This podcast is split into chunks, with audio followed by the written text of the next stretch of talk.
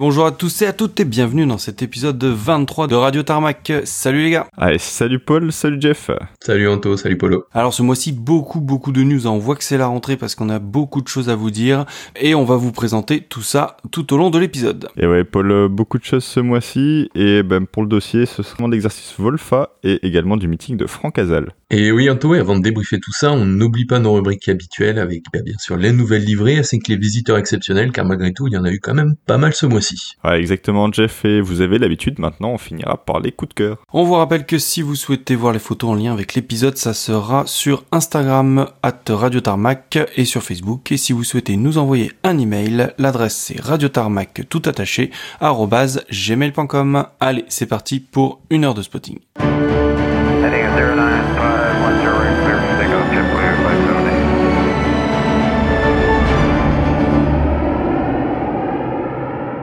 On commence avec Amazon qui vient d'annoncer la signature d'un contrat pour une commande ferme de 10 à 330 300 P2F pour sa compagnie aérienne Amazon Prime Air. Alors ces avions seront exploités par Hawaiian Airlines pour le compte d'Amazon et pour le moment ils sont en cours de transformation chez le spécialiste allemand de la conversion P2F EFDW. Alors la livrée de ces nouveaux A330 n'aura rien de très original parce qu'en fait elle reprendra celle déjà affichée sur les 767-300 de la compagnie, c'est-à-dire donc que bleu ciel suivi d'un liseré bleu royal sous le fuselage et le reste en blanc. Donc ces avions se rajouteront donc à une flotte déjà existante de 80 appareils, dont 5 ATR-72, 22 737-800 et 53 767-300, dont 3 sont d'ailleurs encore en production. Ouais, on remarque quand même le gros succès du 330 P2F hein, qui commence à débarquer de partout. Ouais, hein, par contre, euh, bah, ceux d'Amazon, s'ils sont opérés par Hawaiian Airlines, euh, j'espère qu'on les verra en Europe, parce que s'ils sont que sur la côte ouest, ça va être un peu relou. Ouais, j'espère aussi Paul, et j'espère surtout que, sinon qu'on aille les voir aux États-Unis, on verra bien ça. Eh ben écoute, je vais continuer, on va partir sur du militaire et on part aussi au Portugal avec enfin un nouveau type d'appareil à spotter en Europe. Ces temps-ci, on vous a beaucoup parlé de retrait, donc avec les Transal, les Mirage 2000C, les Sentry anglais, leurs Sentinelle aussi, et euh, bah enfin un nouveau type d'avion, le KC-390. Donc le 16 octobre, c'est l'armée portugaise qui a reçu le premier des 5 KC-390 qu'elle a commandé en 2019. Elle l'a reçu sur la base de Beja. Euh, qui a d'ailleurs euh, aussi accueilli un gros exercice militaire et un très beau meeting de l'armée portugaise cette année, hein, dont on vous avait parlé avec les P3 Orion en guest star. Donc pour revenir au KC-390, il a été livré sous l'IMAT brésilienne PTZDK, l'IMAT qui devrait d'ailleurs se transformer en numéro militaire 26901 mais avec ce qui devrait être un, son camo, dé- enfin il a été livré avec ce qui devrait être son camo défi- définitif qui est gris assez clair. Donc l'avion est arrivé de Sao Paulo où se trouvent les usines d'Embraer, mais avec deux fuel stops, donc pour traverser l'Atlantique quand même. T'as deux escales pour traverser l'Atlantique, c'est beaucoup quand même, non? Ouais, bah je trouve aussi Jeff, hein, surtout qu'il devait pas être très très chargé. Il est parti de Sao Paulo, donc il a ensuite fait escale à Recife avant d'entamer la traversée, puis il a fait une seconde escale à Espargos avant de continuer sur Beja. Donc je trouve que le KC de 390 a des petites pattes, on va dire. Et euh, donc à noter aussi que pour son arrivée à Beja, il a été escorté par deux F-16 de la force aérienne portugaise pour marquer le coup. Donc ça c'est plutôt sympa. Et euh, bah, le Portugal est le premier client à l'esport à recevoir son KC 390.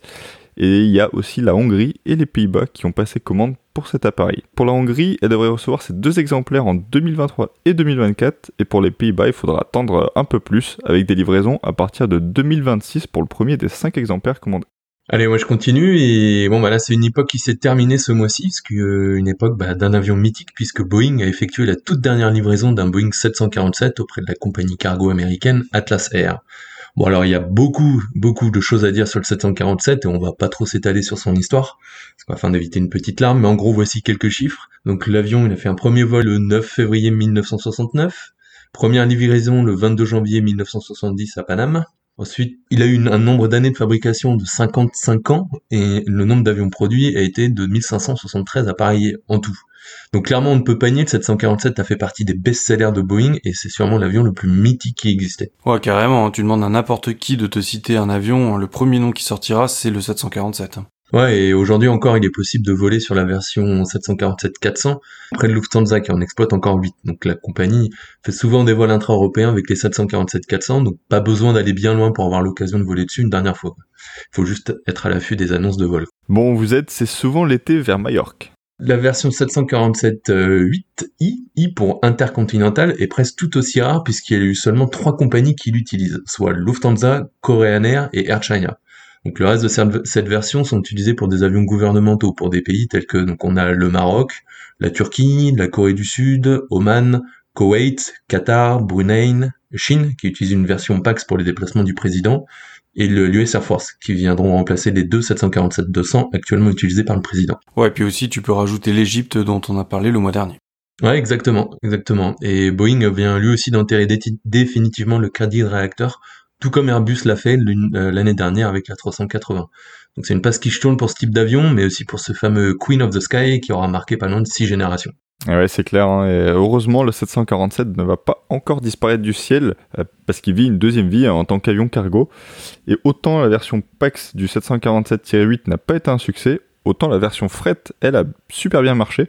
Et en plus, bon nombre d'anciens 747 passagers sont aujourd'hui reconvertis en cargo. Eh ben écoute, euh, Anto, je vais rebondir sur ça puisque justement, alors qu'on parle du dernier 747-8 qui a été livré, eh bien, on va aussi vous parler d'une autre livraison d'un 747, mais d'un tiret 200 cette fois, puisque le 23 octobre, c'est MyFreighter, une compagnie de fret d'Ouzbékistan, qui a pris livraison de son premier avion, le 747-200F, immatriculé N287DE. E. Il devrait prochainement passer sous l'immatriculation UK 47088 afin de commencer ses opérations commerciales. L'avion est arrivé de Jakarta où il avait été entretenu après y avoir été stocké depuis 2013.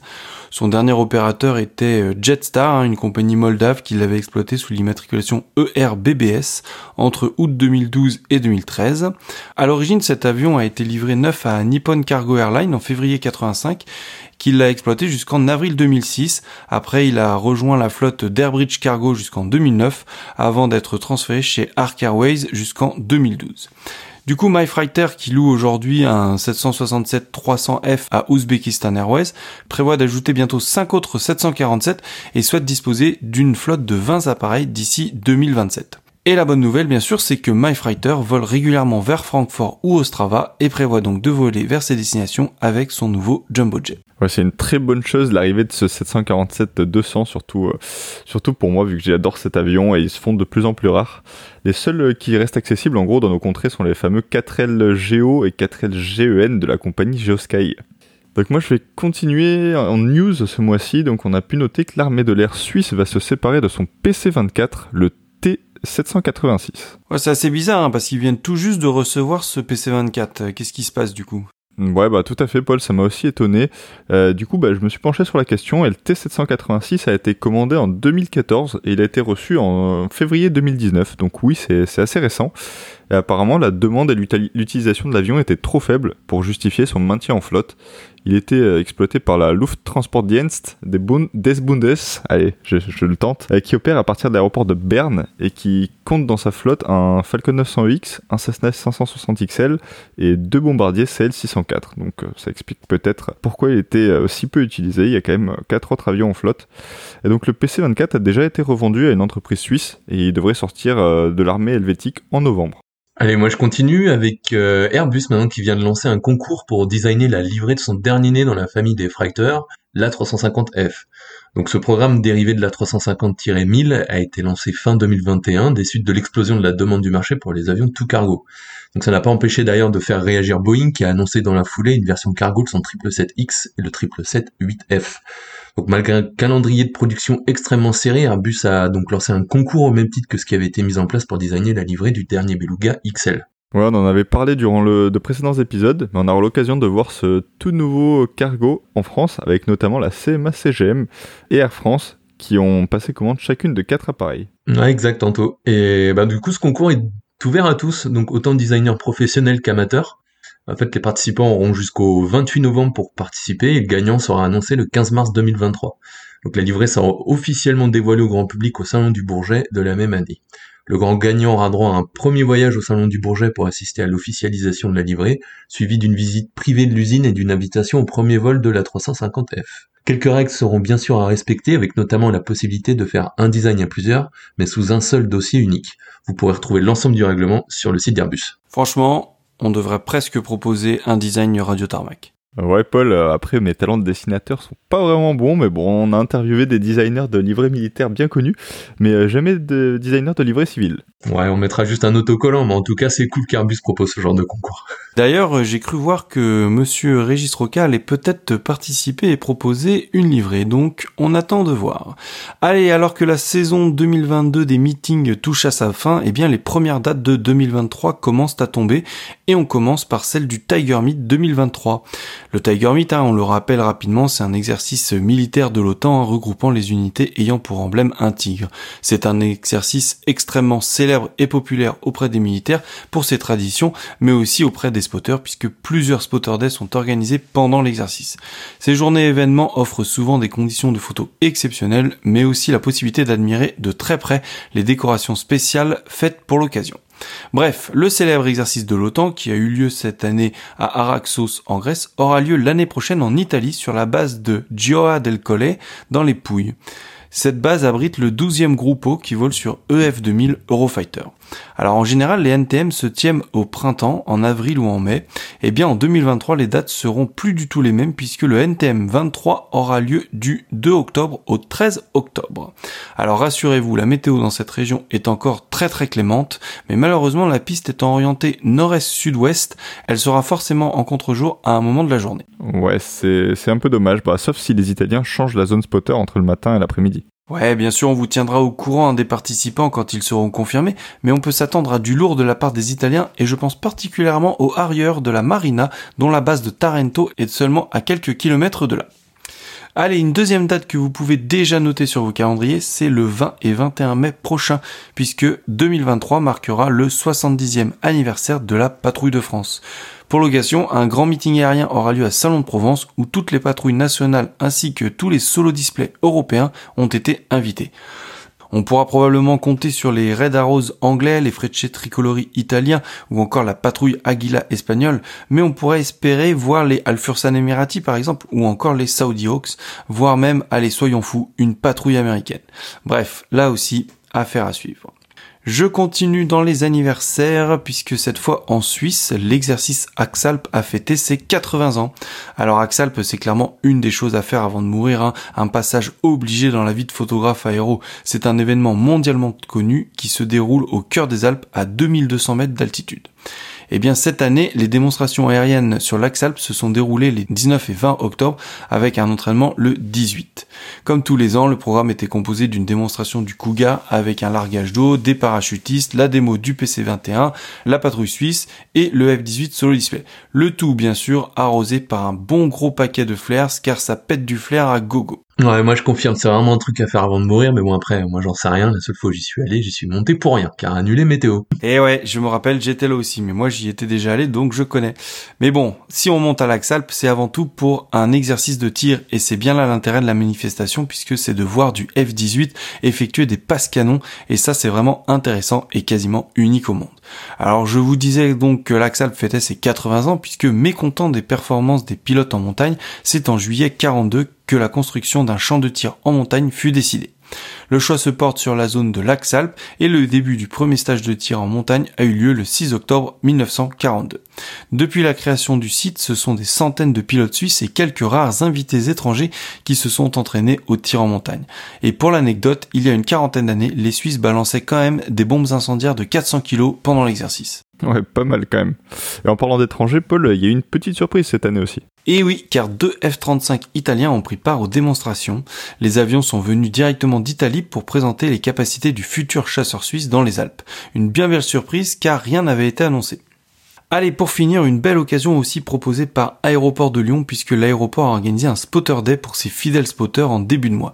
Ils ont donc eu accès au tarmac et aux pistes toute la journée et à la suite de ce spotter day, une exposition sera proposée au sein de l'aéroport avec les meilleures photos réalisées pendant cette journée. Ouais, l'aéroport de Lyon qui est géré par Vinci du coup, qui euh, avant le Covid euh, organisait tous les ans un spotter day sur ses aéroports. Donc j'espère que l'initiative de Lyon se propagera et que Vinci va se remettre à faire des journées photos en tout cas. Ouais, allez, moi je continue avec euh, Sunclass qui a reçu son premier A330 Neo, le OYVKO, qui a été peint à Shannon en tout début de mois. Il avait été livré blanc par Airbus et il a depuis rejoint Naples, très probablement pour les dernières vérifications avant sa livraison. Toujours en 330 Neo, euh, Virgin Atlantic qui a reçu son premier A330 le 15 octobre. Il s'agit du GVJAZ. Elle devrait en recevoir 15 autres pour remplacer ses autres A330-300. Ensuite, en Grèce, on a Marathon Airlines qui a reçu son premier Embraer 175, le SXASK. Elle devrait recevoir le second, le SXMTO, très bientôt. On a ITA qui a remis en service ses premiers A220 le 16 octobre, c'est le EIHHI qui est entré en service le premier sur un vol Rome-Gênes. L'avion ne possède pas la livrée bleue ITA qu'on connaît, mais qu'on connaît tous pardon, mais la déco blanche Born to be Sustainable qui est censée promouvoir un transport plus durable. Ensuite, on part sur du cargo avec Ethiopian qui a commencé à exploiter les premiers de ses 3 767-300 ER passagers convertis en cargo. Il s'agit du ETALO qui transportait des passagers depuis 2004 pour la compagnie nationale éthiopienne qui a donc maintenant commencé sa seconde vie. L'avion est déjà venu sur Londres Heathrow et Liège notamment où il a un peu fait parler de lui. Oui, c'est un vol Liège-Addis Abeba qui ne répondait plus aux communications, c'est ça? Ouais, c'est ça. C'est cet avion qui a perdu le contact radio pendant environ une heure alors qu'il survolait la Croatie et qui a donc été intercepté par des avions de chasse. La communication radio a ensuite été retrouvée et l'avion a poursuivi sa route euh, normalement.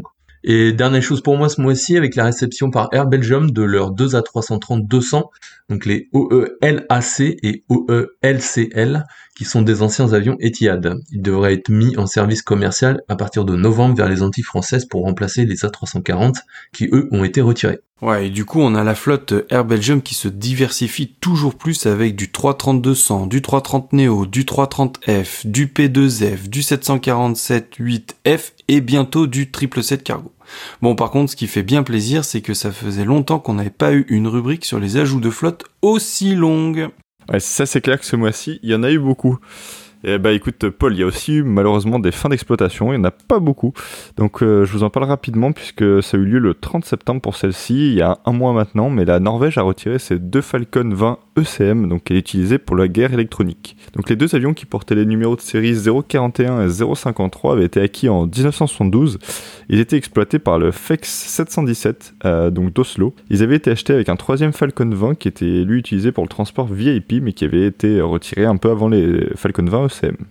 Donc dernière chose pour moi, le haut Essenna de Bruxelles Airlines, qui était euh, couleur rouge et jaune des Red Devils, un super belle euh, déco, qui été retiré du service et qui est parti vers Saint-Athan, euh, probablement pour être scrappé, donc c'était toute fin octobre, le 27. Ouais, c'est bien dommage. Bon, on aurait pu vous parler de Croatia Airlines hein, qui a converti sa commande de 4 A320 Neo en 6 A220 pour remplacer sa flotte d'A320 et dans le même style, CSA qui va louer 4 A220 et 2 A320 pour renouveler sa flotte. L'Espagne a aussi vendu ses anciens Sea King à la force péruvienne pour la somme symbolique de 100 euros par hélicoptère. Cargolux a finalisé sa commande de 10 777-8F. Air Côte d'Ivoire a commandé 2 A330 Neo et les du Mille du Qatar pourraient bien être transférés à la force aérienne indonésienne en attendant les rafales. Allez, on va passer tout de suite aux nouvelles livrées.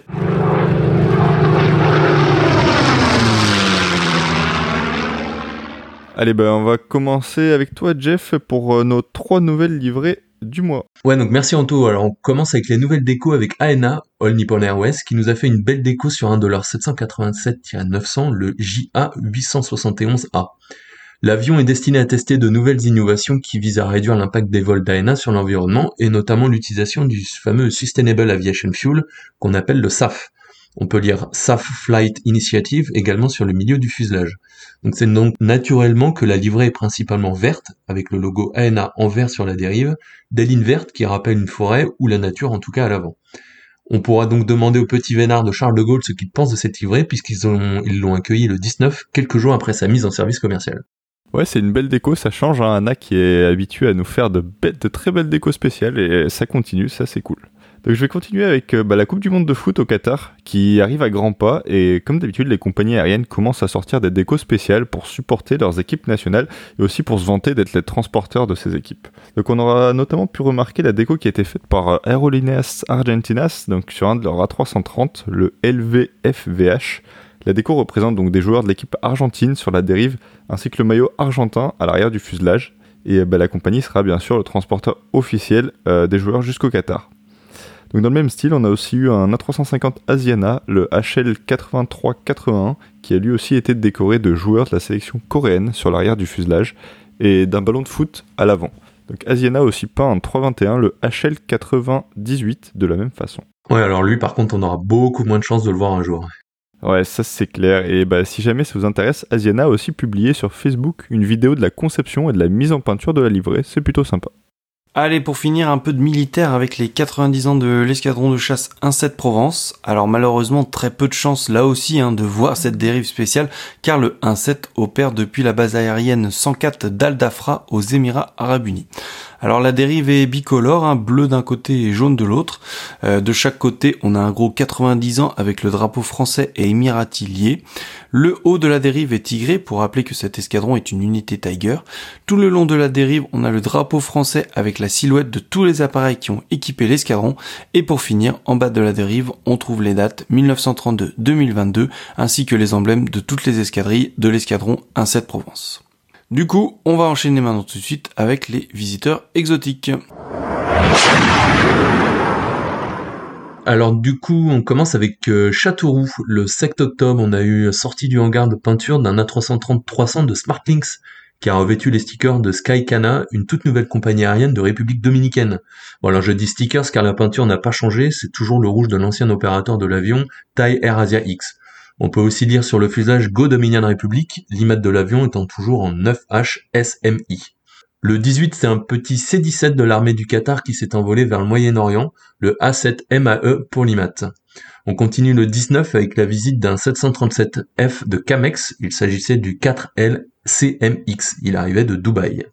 On continue sur Bordeaux le 10 octobre avec une arrivée en provenance des Émirats Arabes Unis d'un CL-60 de leur armée de l'air. Le 13-50, il repartira pour les Émirats le 12. Bon, on sent que ça prépare la production et l'arrivée des Rafales hein, sur Bordeaux avec de plus en plus de rotation des avions des Émirats. Ouais, carrément, et en parlant de livraison Rafale, il y en a eu une le 25 octobre, mais pour le Qatar cette fois. Donc ce sont trois Rafales qui sont partis en livraison, le QA 234, 235 et 236. Ils étaient accompagnés du A7MAA, un des C-17 de l'armée qatari. À noter aussi l'arrivée le 26 octobre du DC-3 N431HM en provenance de Berne. Donc même s'il est en IMAT américaine, l'avion est en déco Swissair. Ensuite, on continue avec Bergerac, donc on descend un peu dans le sud, avec le passage le 9 octobre d'un superbe MD600N immatriculé N630AG. Ouais, c'est toujours un kiff hein, de voir un hélico de McDonnell Douglas ou un Hughes, hein, parce qu'il y en a pas beaucoup en Europe. Ah, ça, je confirme. Ensuite, on continue dans le sud avec euh, Tarbes, où le 4 octobre, avec une des premières visites d'un C-130 de la German Air Force, c'était le 55 01. Ouais, je trouve ça pas mal qu'il y ait un escadron commun avec quand même les, qu'ils aient quand même conservé les deux dégos distincts sur les avions. Ça nous fait un peu de variété pour nous spotters. Mm, Ouais, exact. Mais bon, je pense qu'on va bientôt arrêter d'en parler parce qu'il commence à être plus ou moins régulier un peu partout maintenant. Et bah, même chose pour les 321 Neo German Air Force qui, lui, est passé sur peau le 18. On continue toujours dans le sud, à Marseille maintenant, le 3 octobre. Euh, on a eu la visite du 340-300 9H TQZ de Highfly qui a amené soit les supporters, soit l'équipe de foot du Benfica Lisbonne qui jouait contre l'Olympique de Marseille. Les 340-300 d'ailleurs se font de plus en plus rares. Le 4 octobre, on a eu une visite d'un Fairchild C26D de l'US Navy, le 910502. Le 7 octobre, on a eu la venue d'un Antonov 12 URCKL de Kavok, qui est arrivé de Valencia et reparti le lendemain sur l'Algérie. Le 9 octobre, arrivé d'un C27J Spartan de la force aérienne bulgare, c'était le 073. Il repartira quelques heures plus tard et toujours le 9 à Marseille, on a vu le classique 737 LAL remplacé par un 787-800, le 4X ERB pour opérer le vol vers Tel Aviv. Ouais, et pour revenir sur le Spartan bulgare, hein, il reviendra sur Marseille une deuxième fois le 15 octobre. Ouais, je sais pas trop ce qu'ils font d'ailleurs, mais bon, peut-être des, des transports de pièces pour leur Cougar. Pour finir sur Marseille, venu d'un A350 French Bee le 27 depuis Pointe-à-Pitre, c'était le FHREU. Euh, écoute, euh, merci Jeff, Euh, pas mal de visiteurs pour toi aussi. Et moi, je vais commencer avec Toulouse. Je démarre doucement. Donc euh, Toulouse qui a eu un 767 de Delta Airlines, le N185 Delta Novembre, DN pardon. Il arrivait d'Atlanta avec une centaine de salariés qui ont visité l'usine d'Airbus et il venait aussi prendre livraison, je pense, d'un A330 Neo. Donc je pars sur Toulon avec une belle visite le 13 octobre de trois hélicos, 3 OW101, donc César, italien, donc qui sont euh, quasi habituels maintenant sur hier avec euh, encore une fois deux machines en déco grise, les MM81 870 et MM81 874. Et il y avait euh, un hélico qui était en déco noir, donc lui c'était le MM 81 869. Donc les machines partaient s'entraîner en Allemagne et elles sont repassées dans l'autre sens le 24 octobre. Elles ont passé la nuit à hier avant de repartir sur l'Italie. Et donc merci Hervé en tout cas pour les IMAT. Et donc hélico toujours sur hier avec l'arrivée d'un Agusta 139 euh, de la force aérienne maltaise le 17 octobre. Pour euh, l'IMAT c'était le AS 1429 qui a ensuite effectué plusieurs vols d'entraînement. Le lendemain, ce sera au tour d'un NH90 de la marine italienne, encore une fois, euh, d'arriver. Et le même jour, côté maltais, mais par contre en avion cette fois, euh, l'Agusta été rejoint par le Beach 200 AS 1731, donc de la force aérienne maltaise, qui est arrivé le 20 octobre et reparti le lendemain en début d'après-midi. Et dernière chose pour Toulon, la, la venue de trois Beach Avenger de la Navy anglaise, le ZZ500, ZZ502 et ZZ503, et ça c'était le 28 octobre. Ensuite, on part sur Nice avec un gros gros mois. Donc, on commence euh, le 4 octobre avec le rapide quick turn d'un ATR 42 de la Guardia Costiera italienne. Donc, c'était le MM62 170 avec sa belle déco rouge et blanche que j'aime beaucoup. Ouais, ça c'est super rare, on en voit quasiment jamais en France. Ouais, clairement, j'aimerais bien savoir ce qu'il est venu faire aussi parce que bah, je crois que c'est une de ses premières visites, si ce n'est la, la première. Donc le 5 octobre ensuite, c'est pas un mais deux rafales qui sont venus sur la plateforme. Donc la raison de leur venue est assez simple en fait, puisqu'ils ont participé à la cérémonie d'hommage du général Louis Delfino et au régiment de chasse du Normandie-Diemen. D'ailleurs, euh, bah, un des deux rafales était celui qui est superbement décoré, celui qui a été superbement décoré pour l'anniversaire des 80 ans du Normandie-Diemen, donc qui est matriculé 125. L'autre, quant à lui, était dans sa livrée euh, bah, standard grise et c'était l'imma- l'immatriculation 106. Ensuite, le 12 octobre, c'est un 747 de Cargolux, le Helix ECV, qui est venu sur la côte d'Azur pour ouvrir la voie deux jours plus tard à ce qui est probablement l'avion du mois et peut-être celui de l'année sur Nice, avec euh, la venue d'un C5 Galaxy de l'US Air Force. Donc la dernière fois qu'un C5 était venu, c'était apparemment en 2004, et donc ça fait 18 ans, c'est énorme. Donc l'avion est venu pour récupérer un satellite pour le compte de la NASA, étant donné que les Antonov 124 ukrainiens sont moins disponibles et que ceux de Volga Dnepr ne sont plus les bienvenus en Europe en fait, ni aux États-Unis. Pour la petite histoire, pour le C5 euh, qui est venu, c'est le 680216. Donc il est venu de la base aérienne de Trevis et euh, c'est un des deux seuls C5 Galaxy SCM. Donc SCM, c'est pour Special Cargo Modified, et il peut donc emporter des charges qui sont un peu plus volumineuses que les autres C5, avec une porte de chargement euh, dont l'ouverture a été augmentée, et des moteurs qui sont plus modernes, avec euh, d'autres petites euh, modifications qui sont quasiment indécelables en fait depuis l'extérieur. Donc le satellite qui a été transporté, c'était le satellite SWOT, euh, donc qui est parti pour les États-Unis pour son lancement et qui est des- destiné à l'étude euh, précise, un peu plus précise des océans et qui devrait être euh, mise en orbite à la fin de l'année 2022. Donc ensuite sur Nice, le 15 octobre, il y a eu la venue du roi du Bahreïn avec un Avro RJ85, donc le A9C HWR et le 747-400 A9C HK, qui sont arrivés d'Orly et ils sont repartis le 19 tous les deux. 18 octobre ensuite avec le passage d'un A400M de l'armée allemande, ça aussi c'est pas courant chez nous, euh, c'était le 54-17. Et 24 octobre ensuite, deuxième, euh, deuxième beau mouvement du mois, l'arrivée d'un CC-150 Polaris de l'armée canadienne. C'était le 15003, donc c'est celui qui est en déco rétro. Il est juste magnifique, je le trouve vraiment très beau. Il est arrivé de Malaga et il devait repartir sur Palerme après avoir fait le plein de carburant. Ouais, je suis d'accord avec toi, Anto, il était magnifique, mais euh, devait, c'est-à-dire qu'on doit comprendre qu'il est pas re- reparti. Et ouais, exactement, Jeff. Donc euh, lors du refueling, le camion, euh, le camion pétrolier est apparemment venu s'emboutir dans le réacteur euh, droit de l'A310, bah, causant de gros dommages qui ont ensuite conduit à l'annulation du vol, tout simplement. Ouais, c'est vraiment dommage car le lendemain, ils étaient censés voler sur Lyon. Donc, euh, bah, désolé les Lyonnais, mais je crois que les Niçois vous en doivent une sur ce coup-là. Ouais, c'est c'est clair, c'est sûr qu'il était prévu, s'il était prévu sur Lyon, c'est un peu dommage. Mais bon, la, la bonne nouvelle pour les Niçois, en tout cas là-dedans, c'est qu'il y a un deuxième A310 qui est venu dépanner le premier, donc quelques jours après. Il s'agissait du 15004 et il est venu quelques jours après, il a porté les pièces et les mécanos. Ensuite, on part sur Nîmes, donc où il y a eu ce mois-ci la venue d'un 330F de la CMA CGM, donc pour de la maintenance probablement. Il est arrivé de Bruxelles le 18 octobre et bah, il est toujours à l'heure où on enregistre. Ensuite, on part sur Lyon avec le 10, le passage du 757-200 EC HDS de Privilege Style. Et ensuite, on passe au passage du A6 GGP, donc lui, il est quasi régulier sur Lyon, c'est le 747 Cargo de la Dubai Airwings, donc qui est arrivé le 16 et qui est reparti le 17 octobre. Euh, vraiment un classique là-bas. Le 17 octobre, toujours d'ailleurs, c'est un Learjet C-21 de l'US Air Force, donc le 84-01-26, qui est arrivé à Lyon pour amener des officiels de l'US Air Force, donc qui est reparti le lendemain sur Rammstein. Ah, il sera suivi la semaine d'après, d'un, le 23, d'un autre 747, mais un tir 8 cette fois, avec le A7 BGA de Qatar Cargo, qui est arrivé de Milan Malpensa. Et pour finir le mois sur Lyon, le 27, il y a les Red Arrows qui sont venus faire un stop, un fuel stop, entre leur base de Waddington et Zadar en Croatie. Ouais, hein, les Red qui aiment bien s'arrêter à Lyon quand ils descendent dans le sud. Allez, ben moi je vais aller à Bâle, puisque de belles petites choses à noter sur Basel ce mois-ci, mais pas forcément en vol, hein, avec le 330-200 Prestige VQ BIG le 12 octobre. Alors il a seulement été aperçu au sol, mais j'ai tout de suite reconnu sa déco, puisqu'il s'agit de l'ancien VP BHD de Jet Aviation Hong Kong. À voir du coup s'il va conserver ses couleurs, ou si c'est juste une réimmatriculation, ou si même l'avion va changer de propriétaire et de couleur à terme.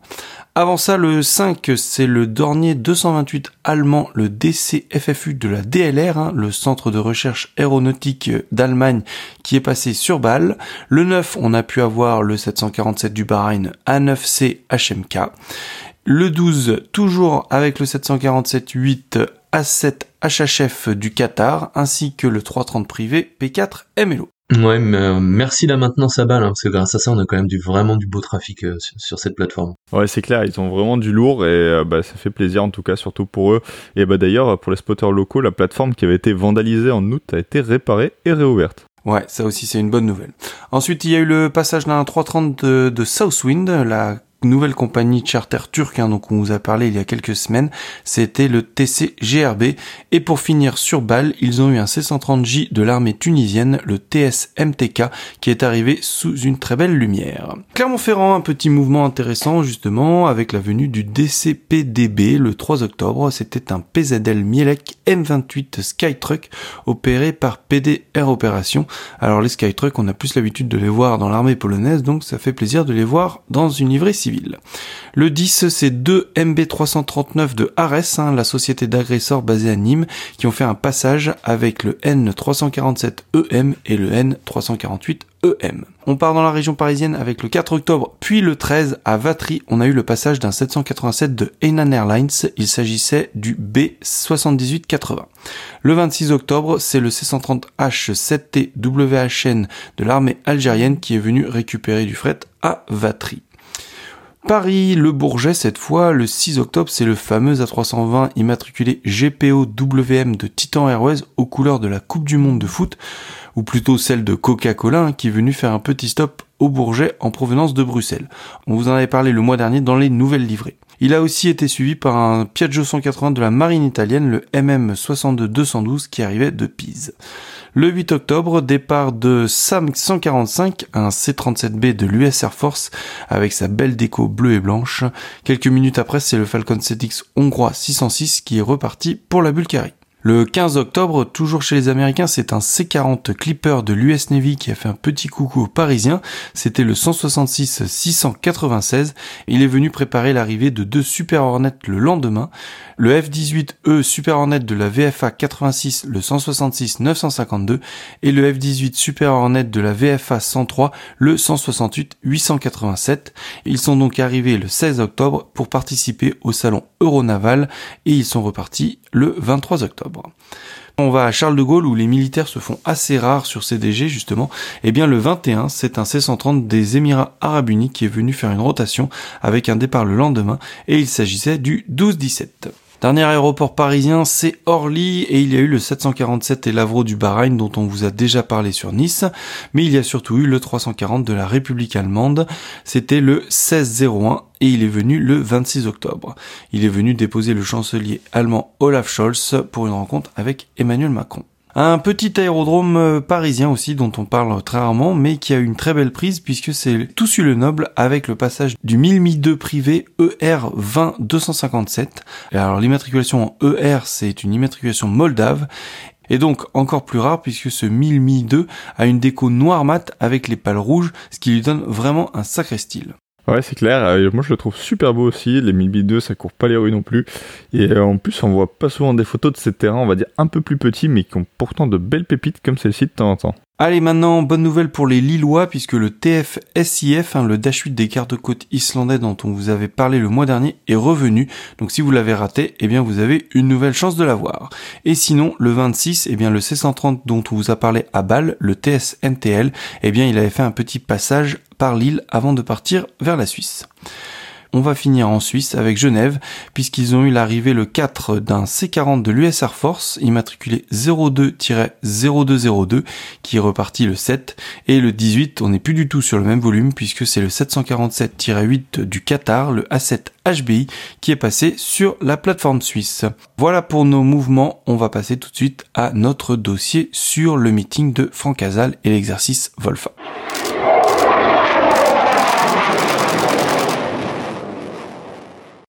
Allez, donc pour ce dossier du mois d'octobre, on va vous parler d'un des derniers meetings de cette année en France. Donc il s'agit du meeting de l'association Des Étoiles et des Ailes, euh, qui a eu lieu sur l'aéroport de Toulouse-Francazal. Donc Des Étoiles et des Ailes, c'est une association, pour euh, la petite info, qui a été créée en 2010. Et c'est une association qui vise à promouvoir une culture artistique et scientifique en lien avec l'aéronautique et le spatial. Elle le fait donc en partie en organisant un meeting aérien tous les deux ans, depuis 2014 maintenant. Donc cette année, pour la première fois, le meeting se déroulait sur deux jours avec les mêmes démonstrations sur les deux jours. Le programme était alléchant quelques jours avant la manifestation, mais il s'est malheureusement un petit peu allégé en raison de problèmes liés à la météo ainsi qu'à des, conditions supplémentaires imposées aux organisateurs par les entreprises aéronautiques de l'aéroport de Francazal.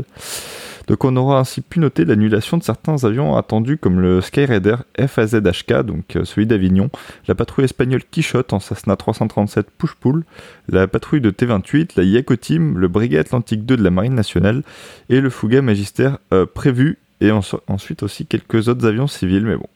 Donc ça c'était pour la partie un peu décevante du meeting, on préfère vous en parler de suite.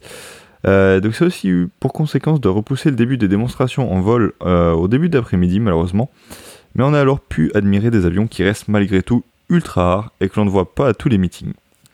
Donc entre autres, il y avait le F-86 Sabre d'Avignon pour commencer. Alors d'ailleurs, faut préciser que c'est un CL-13 Sabre Mark 6 de production canadienne hein, et non pas un F-86 de production américaine. Ouais, tout à fait. Euh, c'est vrai qu'on l'oublie assez souvent. Et euh, donc il y avait ce sabre de Mistral Warbirds, hein, donc, et, aussi le Nord Atlas de l'association Nord Atlas de Provence. Donc ça fait partie de mes Warbirds favoris, euh, ainsi que l'Alizé de l'association Alizé Marine entre autres. Alors je commence par ces trois avions parce que la plupart du public vient pour le Rafale, ce Display ou la Patrouille de France, mais pour moi ce sont bien ces trois avions qui faisaient partie des plus rares du meeting, puisque le Sabre est le seul du type à voler en Europe, et le Nord Atlas et l'Alizé sont eux les seuls en état de vol au monde. Et ça, bah, le public lambda le sait beaucoup moins. Ouais, c'est vrai, Anto, que les gens viennent souvent que pour la patrouille de France et que du coup, bah, le reste n'est qu'accessoire, quoi.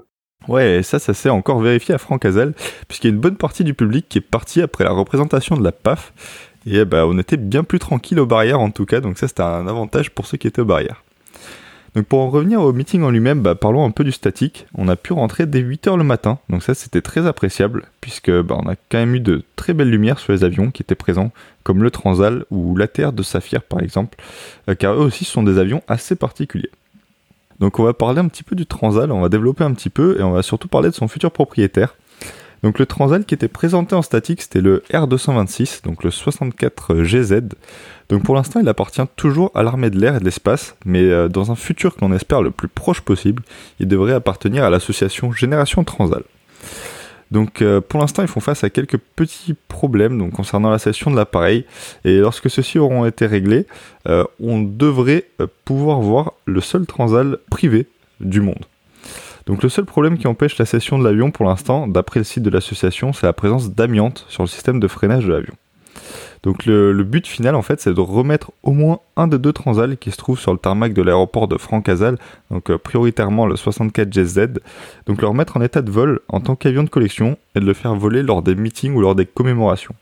Dans l'idéal, elle aimerait faire revoler en fait les deux avions, donc l'autre étant le R204 64 GD, mais un ce serait déjà pas mal pour le moment. Donc l'association a déjà reçu le soutien de l'armée de l'air, pour les pièces et la maintenance notamment, et aussi un accord de principe de la DGAC pour que l'avion revole en tant qu'avion de collection. Donc en attendant, euh, ils font quand même tourner les roues et les moteurs de l'avion de façon régulière, donc il y a quand même une maintenance qui est faite régulièrement afin que l'avion soit prêt à revoler dès que les dernières autorisations auront été reçues. Et du coup, Anto, tu nous parlais aussi du Saphir. Est-ce que tu peux nous en parler un petit peu plus, s'il te plaît? Alors, euh, entre spotters, on parle souvent du Saphir pour désigner la Terre euh, FHMTO, donc qui est siglé Météo France, et qui effectue des mesures atmosphériques. Mais en fait, j'ai appris lors du meeting que bah, Saphir, euh, ça voulait dire autre chose. Donc, on a pas mal discuté avec les personnes qui s'occupent de cet avion, et Saphir, ça veut donc dire Service des avions français instrumentés pour la recherche en environnement. Donc la TR est donc un avion de la société Saphir, puisque j'ai aussi appris qu'ils avaient d'autres avions, donc comme un Piper Aztec, un Falcon 20 qui lui n'est plus utilisé et qui est stocké sur l'aéroport voisin de Blagnac. Donc la TR et le Piper sont tous les deux équipés euh, d'instruments de recherche dans divers domaines comme la pollution atmosphérique par exemple ou la composition de l'atmosphère. Vous trouverez d'autres infos sur le site internet hein, si ça vous intéresse avec quelques vidéos bien sympas et il y a eu aussi une carte des campagnes effectuées, c'est vraiment assez intéressant. En ce qui concerne le meeting en lui-même, une fois les démos en vol qui ont euh, commencé, en fait, c'était bien sympa avec un très beau passage à l'anglaise du Nord Atlas notamment. C'est vraiment la, photo que je garderai du meeting et un virage, on va dire, aussi très osé de la TR 72-600, euh, donc d'ATR du constructeur avec la livrée constructeur qui a vraiment viré à droite dès le lever des routes tout en restant en radada. C'était très impressionnant. Les autres stars du meeting étaient la patrouille marocaine, donc la marche verte, qui évolue sur des caps 232 et qui décolle euh, attachée en fait tout simplement euh, par, une, euh, par une corde. C'est un peu fou comme, comme Paris on va dire, mais ça marche très bien et c'est assez spectaculaire. Donc ce sont les seuls au monde à faire ça et ils se détachent ensuite en plein vol et la corde qui est placée en bout d'aile flotte au vent comme ça jusqu'à la fin de la Néo. Donc bien sûr, en cas de souci, ces cordes sont équipées de fusibles, donc qui sont censés casser lorsque la traction imposée à la corde dépasse une certaine valeur. Donc la patrouille était accompagnée en tant que support, euh, avec, un, avec un avion de support plutôt, c'était un Kazat 235 de l'armée marocaine, et ça aussi, bah, c'est pas forcément très courant.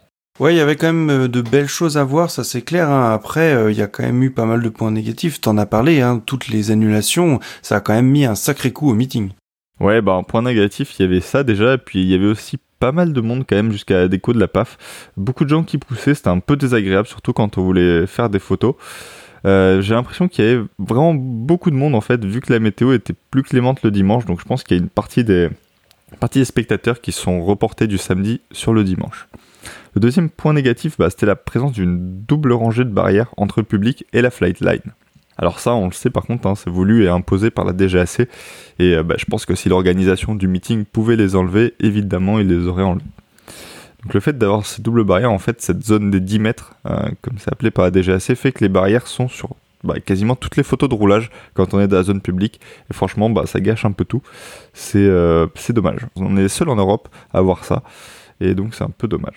Mais euh, du coup, bah, c'est vrai que c'est pas top, mais bon, est-ce que je pense qu'il va falloir s'y habituer parce que c'est sur tous les meetings maintenant, et pour toi, est-ce que ça vaut le coup d'y retourner? Ouais, bah carrément, ça vaut le coup. Hein. Moi, c'est un meeting de proximité qui est à 15 minutes de route de chez moi, donc euh, honnêtement, ce serait vraiment bête de s'en priver. Ouais, euh, bah du coup, en espérant qu'il n'y ait pas de problème d'annulation lors de la prochaine édition, et en espérant que les organisateurs puissent nous offrir un nouveau meeting de qualité dans deux ans avec bah, de nouveaux avions. C'est vrai que cette année, hein, ils ont quand même euh, eu beaucoup euh, d'impondérables et des trucs de dernière minute. Donc on a eu euh, les annulations, la météo, comme tu dit, les doubles barrières. Donc vraiment, force à eux parce que ils ont quand même pris pas mal de trucs dans la gueule. Et quand on sait qu'organiser un meeting, c'est ultra compliqué et que les critiques sont faciles, ben j'espère qu'ils vont rester motivés justement pour la prochaine édition. Allez, bah maintenant, euh, Jeff, tu vas nous parler d'un autre événement qui a eu aussi lieu dans le sud-ouest, qui lui était par contre un exercice militaire et qui a lieu tous les ans, c'est l'exercice Volfa. Ouais, merci Paul. Alors, ouais, l'exercice Volfa, c'est un exercice qui s'est tenu à Mont-de-Marsan du 26 septembre au 14 octobre. Alors en août, la France et ses rafales, donc Mirage 2000, Mirage 2005, un 400M, C130 et deux Caracal. Volfa a aussi pu compter sur la participation de sept nations alliées impliquées à divers degrés dans l'exercice. Donc ont participé cette année des détachements des armées canadiennes avec deux C-130, portugaises avec 4 F-16, espagnols avec des F-18, les Grecs qui sont venus avec 4 F-16 aussi, euh, les Italiens avec deux Tornado et enfin la plus inattendue, celle des Émirats Arabes Unis avec 4 F-16 aussi. Ouais, Volfa 2022 a vraiment connu une montée en intensité. Bah, c'est sûrement dû au contexte actuel, ça, avec euh, bah, la guerre en Ukraine. Et en plus de ce que, tu as cité plus haut, Jeff, il y avait aussi un MRTT des Émirats Arabes Unis euh, qui lui était basé sur Istres, ainsi qu'un de leurs C-17. Ouais, c'est ça, euh, Anto. Et on peut rajouter que les spotters de Mont-de-Marsan ont aussi pu voir quelques avions de soutien comme un C-130 grec ou un C-130 italien, en plus de ceux des Émirats, donc ça fait une belle moisson au final. Donc sur les chiffres encore, il y avait environ 60 aéronefs impliqués au total et plus de 1000 militaires, dont 640 français. Ça fait du beau monde. Donc pour dire quelques mots sur l'exercice en lui-même, le but de Volfa en fait est de conditionner surtout d'entraîner les différentes armées à réaliser des missions communes de hautes intensités sur différents théâtres d'opération. Donc dernièrement, on peut noter l'opération Hamilton qui a été menée le 14 avril 2018 conjointement avec les forces françaises, anglaises et américaines qui s'étaient entraînées lors des exercices Atlantique Trident. Donc chaque édition de Volfa permet d'une part d'interroger les différentes armées sur ses capacités, mais aussi de perfectionner certaines manœuvres afin que ces dernières deviennent une, habitude et augmentent ainsi le taux de réussite d'une mission commune en territoire hostile. Volfa est donc bien un exercice de haute intensité qui dure euh, quasiment deux semaines, ce qui veut dire que chaque jour les pilotes s'entraînent et chaque jour les objectifs sont plus élevés que la veille. Volfa n'a donc absolument rien d'une balade de santé pour les pilotes. Bon malheureusement Mont-de-Marsan n'est pas la base la plus spotable, mais les spotters du coin se sont quand même bien régalés apparemment. Ouais, clairement, Jeff. Et euh, moi, j'y suis allé, j'ai passé euh, deux jours là-bas. Certes, c'est que de la finale, on peut voir que les atterrissages, mais bon, il y a moyen de faire de belles photos et surtout, il y avait très très belle lumière, du soleil, des nuages. Euh, les F-16 Emirati, écoute, on va dire qu'ils sont bien dans la boîte. Volfa qui monte en puissance hein, d'année en année, hein, on a de plus en plus de monde. Avant c'était vraiment un exercice franco-français et puis maintenant on a vraiment de plus en plus d'avions de l'international qui viennent. On peut aussi noter hein, que les Émiratis, euh, à l'instar euh, du Qatar, se déplacent aussi de plus en plus euh, en Europe. je pense notamment à la Grèce, eh bien pour faire des exercices. Donc ça aussi c'est pas mal parce que c'est des avions qui d'habitude ne sortent jamais de chez eux. Donc là on va pouvoir avoir peut-être plus d'occasions de choper eh bien euh, du Qatar, euh, de l'Émirati, euh, de l'Égyptien. Donc voilà, on continue comme ça. Et puis Volfa reste une date clé dans l'année, niveau exercice en France. Et puis bah pour les spotters, comme vous l'avez dit, pour les spotters de Mont-de-Marsan, on sait toujours qu'il y aura du bon monde. Allez, eh bien on va finir ce podcast avec nos coups de cœur.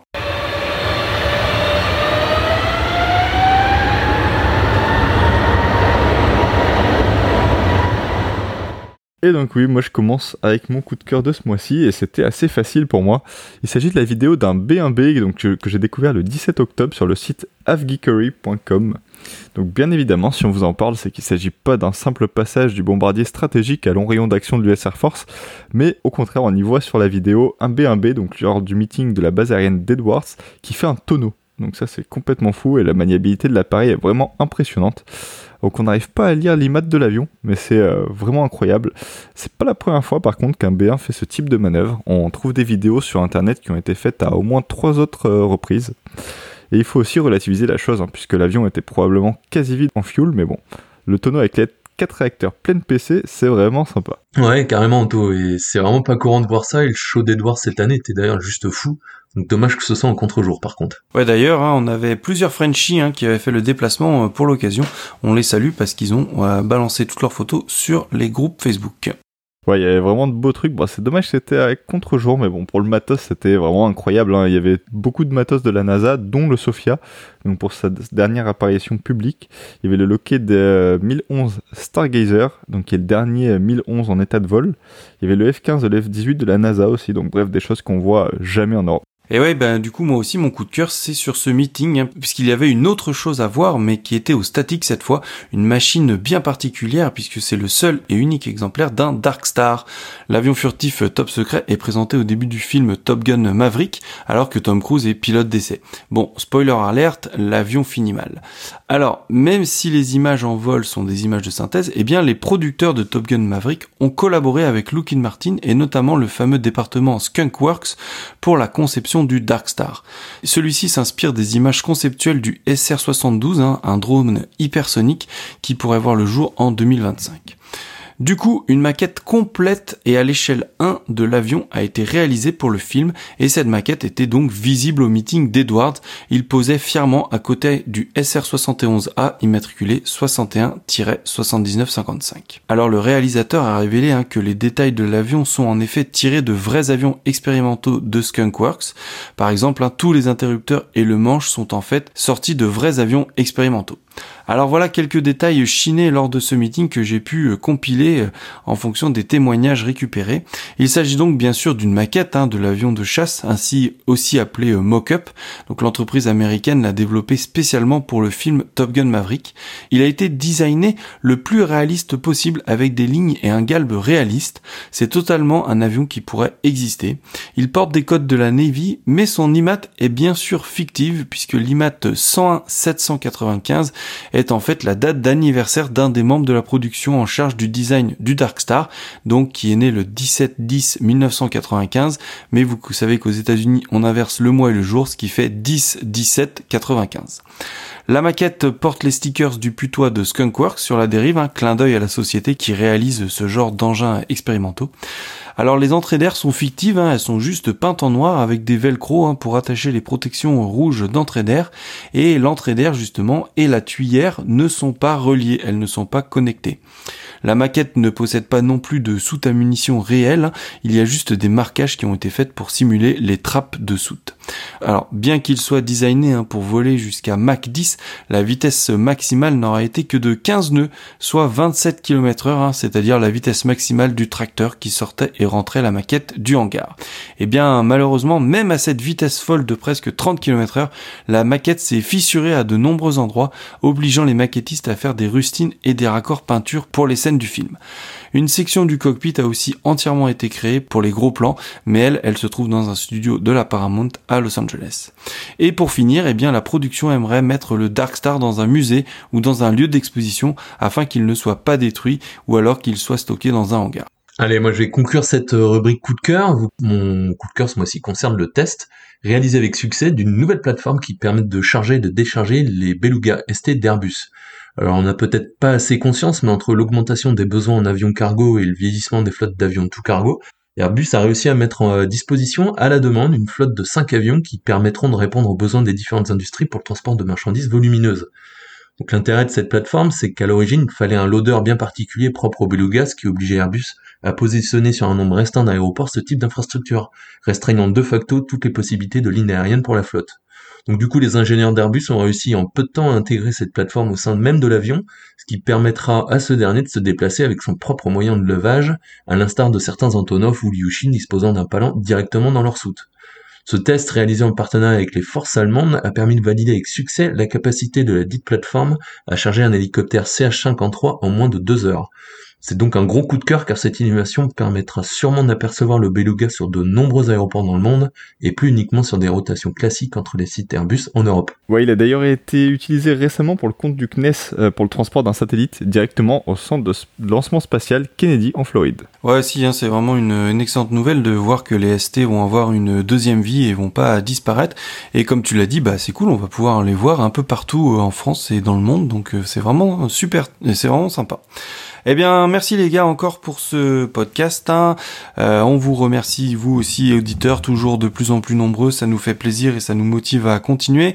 Je vous l'ai dit, si vous voulez voir les photos, c'est sur l'Instagram Radio Tarmac. Et puis n'hésitez pas à nous écrire, à nous envoyer vos photos sur l'adresse radiotarmac at gmail.com. Merci à tous et on se revoit dans un mois. Bye bye.